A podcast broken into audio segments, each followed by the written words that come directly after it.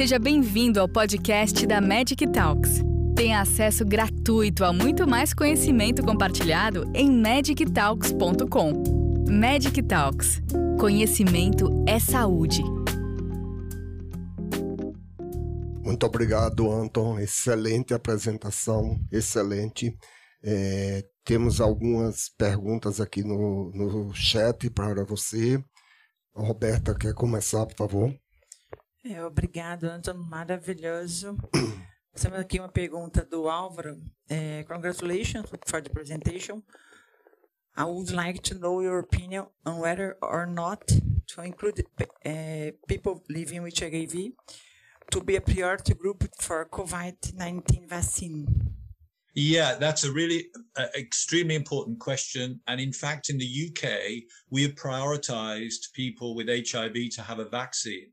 And the reason is because of this unknown fact as to whether or not there is a, a, um, a higher risk of death if they develop COVID. We don't know. So what we've done in the UK is there's been a decision that we should include them in case they do have an increased risk.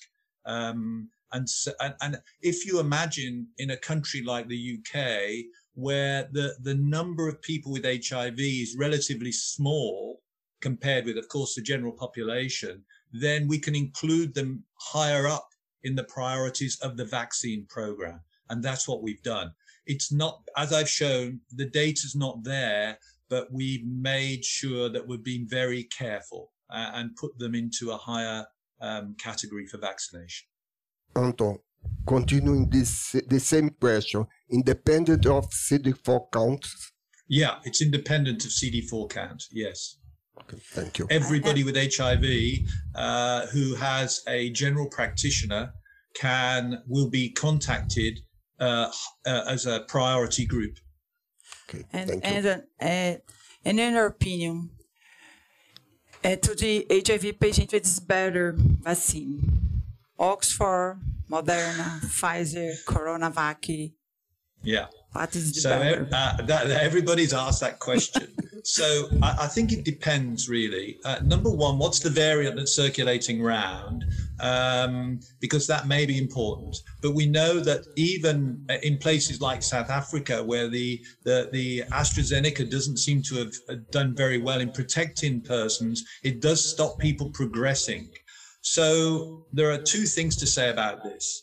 When there's a when there's a big choice, uh, it, you pr- probably should have the one where it will protect you against the circulating variants. If if if uh, you have that data, and we know that at least at the UK variant where we are, the the AstraZeneca and the Pfizer do protect against it. But you may have a different, of course, with your Manaus variant and other variants in Brazil. That should be looked at very carefully. The second thing is that if there's only a limited amount of vaccine and you're offered one, please take the vaccine because even if it doesn't protect you so much against uh, getting COVID, it will prevent you from progressing to hospitalization and death mainly. I'm not saying it's a guarantee, but it will, uh, in most cases, prevent that from happening. So those are the two things I think. What's your variant and what's the best vaccine? And the second is if you have limited vaccines, take the vaccine, whichever one. Thank you. Okay.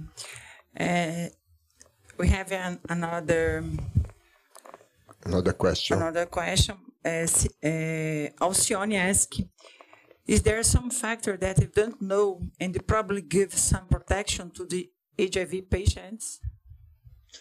Yes, well, I mean, uh, Julia del Amo mentioned this at CROI actually in a talk. Is it is it possible that because you have uh, because a lot of COVID illness, COVID nineteen itself, is a lot of inflammatory disease, and the people that die get this uh, extreme inflammation of their organs, especially the lungs, etc. That if you've got HIV and your um, immune system is not responding as much, could that be protective? Well, it's possible, but we ha- we have no data, and until we get the data, I would suggest that what we have to do is, is um, it uh, is assume that there's going to be no difference. Okay, you have more. I'm sorry, Anton, there is a, a guy from Brazil named Gustavo. He's saying that we don't have TAF here available in Brazil, and he has the feeling that tenofovir are protecting. Do you agree with this? Uh, I hope it is. And as I say, there is a clinical study going on looking at giving TDF to healthcare workers in Spain. Uh, we haven't got the results yet. Uh, there, there is a, uh, a, a, biological plausibility for TDF in the test tube to protect against COVID, uh, but really, um, I wouldn't change anyone's treatment who's HIV. If they're not on TDF, I wouldn't change them because you know you can cause all sorts of problems changing therapy. I would wait for the data, uh, and if it and if it turns out that TDF is protective, actually uh, the major advantage then would be for people who are not HIV positive because there's many more of them than HIV positive and and they could take until they get vaccinated they could take TDF as a prophylaxis. Uh, it would be amazing if that's the case, but as I say, let's wait for the science to tell us where where to go with this. Don't switch patients until we know. That's my advice. Thank you.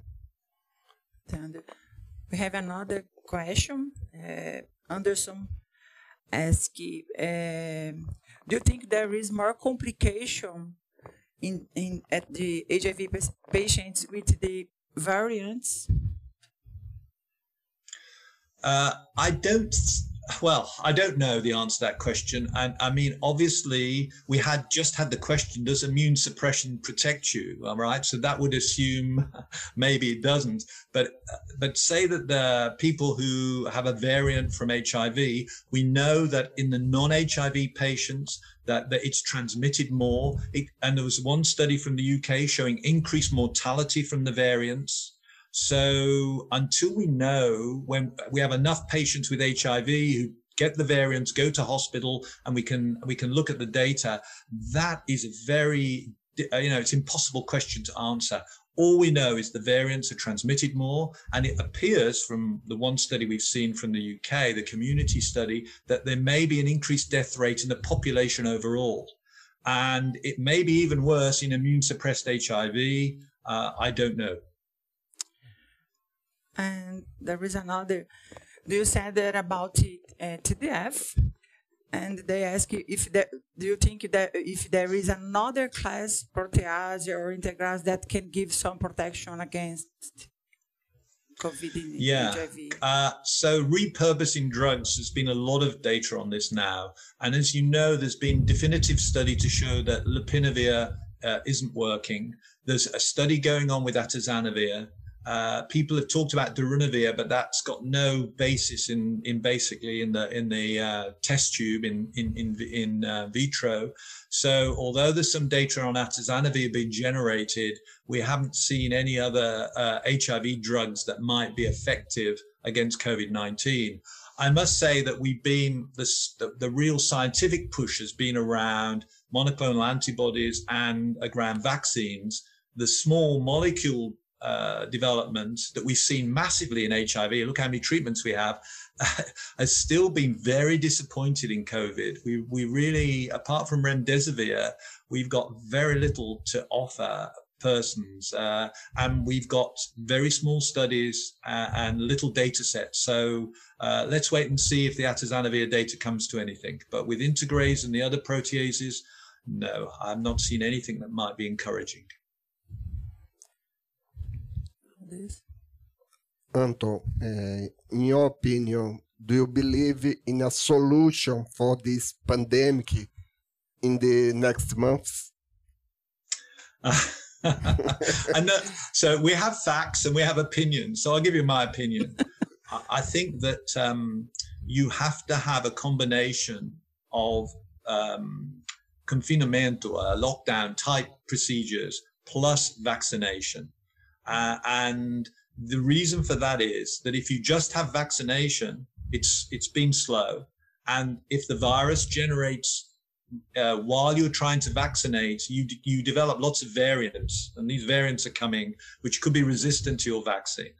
If you have a lockdown, right, this sort of lockdown and the vaccine strategy, it means that the, the virus doesn't have a chance to uh, multiply and, and, produce within the society to, to produce variants. And you can get people vaccinated enough. Um, but no, I think we're going to end up, um, even in the UK, where we vaccinated most of the adults, we're going to end up with a lot of um, social issues in terms of masks, distance, etc., for at least a year. And for you guys in Brazil, I would think that we may be sitting here next year, unfortunately, before you've um, you've got you've dealt with this, unless you can get a, a, a big a bigger vaccine uh, program. Plus, I know you're trying. Plus, you have national, and I mean national lockdown. And uh, as I know that it's it's not it's not a, a pan government uh, policy; it's state by state. Thank you very much. Muito, muito obrigado, Anton. E como vocês viram, a mensagem final do Anton é: precisamos implementar o programa de vacinação em massa vacinar o maior número possível de pessoas, implementar as medidas de distanciamento social, uso de máscaras, evitar aglomerações, medidas que já sabemos desde o início da pandemia e não podemos parar de repetir. Precisamos realmente fazer isolamento social, uso de máscara, higiene das mãos e esperamos ter acesso a vacinas. Né? E isso depende aí do nossos, dos nossos governantes. Yeah, yeah, yeah. The the um, the best places in the world that have dealt with this have had very good governments and very good health systems. Um, and you need a combination of both of those. And if you only have one, things don't work. Thank you, Anton. Ok, Thank Anton. É, ficou uma pergunta para o Anton que acabou passando, que eu vou responder. Perguntaram se o paciente com Covid grave que está entubado, se o ideal seria fazer a suspensão da terapia antirretroviral. A gente sabe bem que suspender terapia antirretroviral desde o SMART lá no século passado ainda, né, mostrou para gente que você interromper terapia antirretroviral, você faz um rebound viral, você aumenta muito a replicação viral e isso pode acelerar a progressão não só do HIV, como de outras doenças. Então, o que a gente tem que fazer no paciente grave que está entubado e, consequentemente, está usando é, é, dieta por sonda nasoenteral, é fazer uma adaptação da TARV dele, né? ver quais as medicações que eu posso aplicar pela TARV, pela, pela sonda, é, e lembrar que os pacientes com Covid grave fazem muita disfunção renal.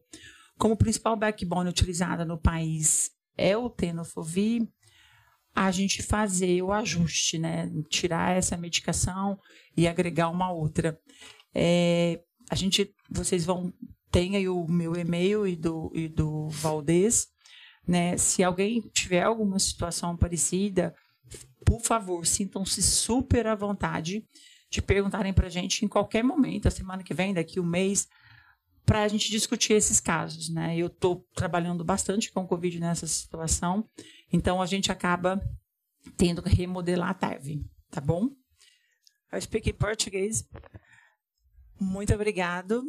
Esperamos que o ano que vem você esteja aqui conosco presencialmente. Estamos lhe devendo uma caipirinha que você gosta tanto.